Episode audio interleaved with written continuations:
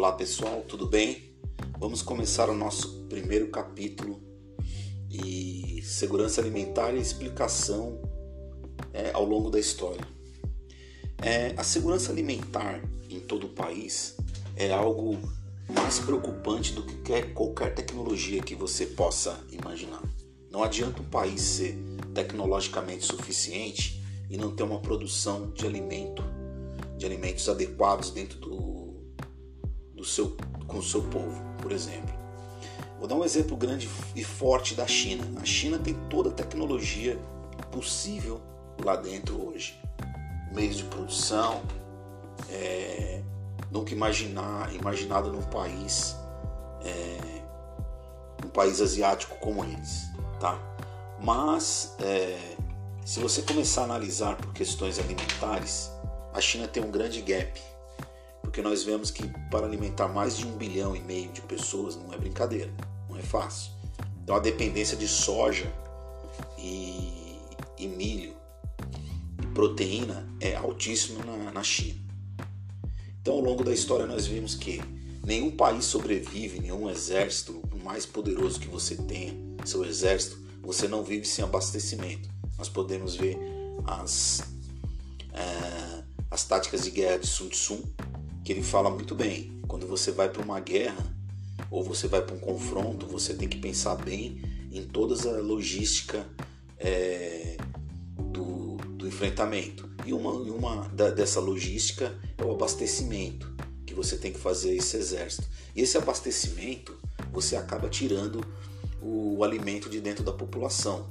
Você corre o risco de ter uma revolta interna, uma insurreição interna dentro do país e corre o risco também de você ter é, perdas ao longo, ao longo da batalha por conta de alimento. Tá? Então essa história é, nos mostra que uma pequena parte do, da Segunda Guerra Mundial que chegou num ponto que o Brasil, muitos não conhecem isso, mas alguns eu creio que sim, que o Brasil tinha sempre foi um grande produtor de alimentos é, ao longo da história e hoje fica mais claro que o nosso agro ele é extremamente forte. Mas partindo para a Segunda Guerra Mundial, o Brasil era o principal fornecedor da Alemanha nazista naquela época, na época do Getúlio. Getúlio tinha um, um apreço muito forte é, pelos, pelo viés nazista.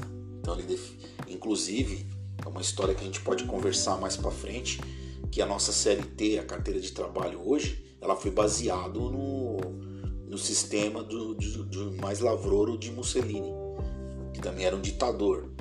E Getúlio Vargas gostava dos dois, era muito é, tinha muita apreciação para os dois, né? Então dizer que é, Getúlio não foi um ditador é mentira. Ele foi um ditador sim, entendeu? Ele saiu do, ele saiu do, do poder por pressões políticas, mas isso é um detalhe que não vou entrar muito nesse detalhe. Então o Brasil fornecia alimento para a Alemanha. Vindo isso, o que, que aconteceu? É, a ruptura, segundo nos diz a história, foi um navio é, mercante brasileiro que foi alvejado, diz as línguas aí, que foram pelos alemães. E isso com uma pressão interna muito forte é, da política brasileira e também da política americana é, forçou Getúlio a entrar em guerra contra a Alemanha também. E aí houve a ruptura e, e aí a perda de abastecimento de uma grande parte de suprimento para a Alemanha nazista naquela época que vinha do Brasil.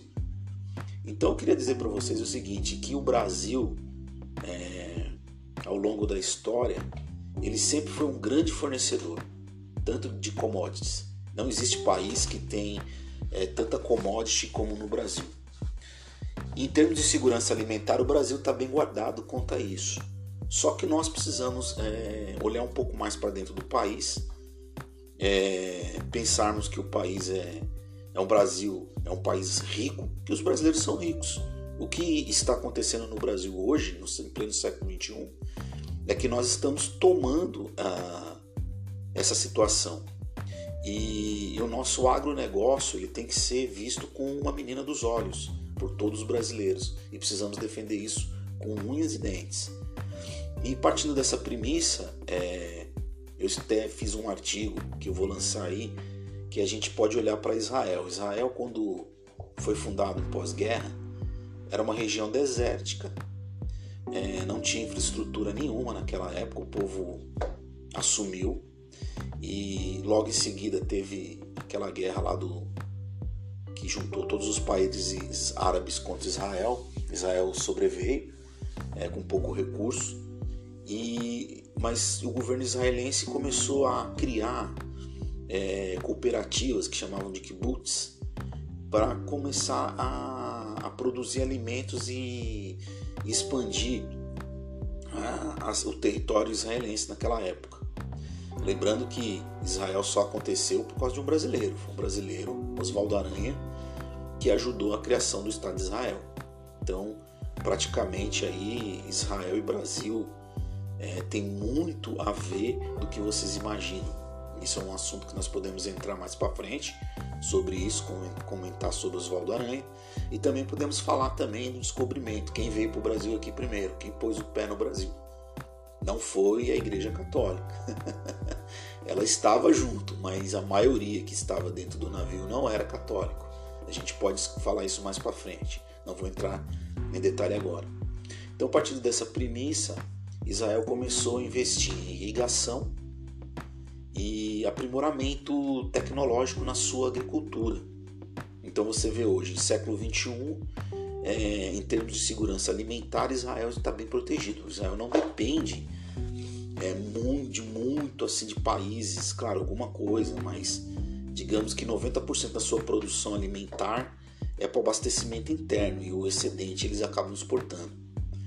É o mesmo caso do Brasil. O Brasil tem bastante terras ainda, nós temos ainda todo o Nordeste para fazer um trabalho de irrigação tecnológico e aprimoramento é, alimentar. Olhamos que a gente tem uma menina também, a Embrapa, que é a menina de, dos olhos do Brasil, que é um, um, um, um setor de pesquisa agro, de agropecuária que a ministra hoje, a atual ministra Tereza, ela faz com muita propriedade, ela defende bem isso.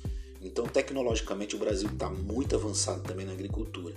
Mas voltando para Israel, Israel naquela parte desértica, hoje o deserto produz fruta, produz grãos, então é, proteína, então tá bem, tá bem, bem a segurança alimentar de Israel está bem controlada. Então você pode ver que além de todo o lance, toda a tecnologia militar de Israel, eles têm uma tecnologia também de irrigação, de agricultura muito, muito forte. Inclusive está indo muitos pesquisadores brasileiros do agronegócio fazer, fazer estágios e treinamentos lá e de pesquisa para aprimorar o nosso resultado no Brasil. Inclusive tenho a notícia de que o Nordeste já está produzindo isso, olha, seria inconcebível em pleno século XXI o Nordeste brasileiro, lá em mais específico no Ceará, está produzindo trigo. Olha que forte. Então o Brasil é a única coisa, o único produto que o Brasil não tinha muito forte é o trigo. O trigo praticamente ele era produzido no sul, no Rio Grande do Sul. Mas eu, já estamos vendo que ele será produzido em outras regiões do Brasil. Então a gente quebrando o ciclo do, da dependência do trigo, é, nós dependíamos de, da Argentina e havia essa variação aí, a nossa segurança alimentar hoje está altíssima. Lembrando que eu falando sobre cibersegurança nesse sentido, hoje é totalmente tecnológico. Então hoje nós temos é, equipamentos que praticamente andam, é, são autônomos, como colheitadeiras, tratores, tudo caminhado por GPS, o ciclo de produção é bem controlado com Big Data, inteligência artificial. Então faz a tecnologia está presente também aqui no nosso agro brasileiro. O agro brasileiro está sendo cada dia que passa mais aprimorado. Aí voltando um pouco, o único país que está que é próximo do Brasil no sentido agropecuário de grande produção em massa para abastecimento mundial e interno é os Estados Unidos. Mas eu vejo que o Brasil há mais 4, 5 anos aí vai passar os Estados Unidos e será responsável por 51% do abastecimento global de alimentos. Então, nós temos uma disputa senhores, global por esse território tupiniquim. Então eu estou falando para vocês, brasileiros, nós somos ricos, somos muito ricos, precisamos tomar posse dessa riqueza. Mas como? Estudando mais, aprimorando mais, é, buscando conhecimento nessa área tecnológica. Então, pessoal, esse por hoje é... ficamos por aqui. Iremos para o capítulo 2, que fala... iremos falar um pouco mais sobre Brasil, Estados Unidos e China e qual a relação que há entre eles. Um abraço, fiquem com Deus.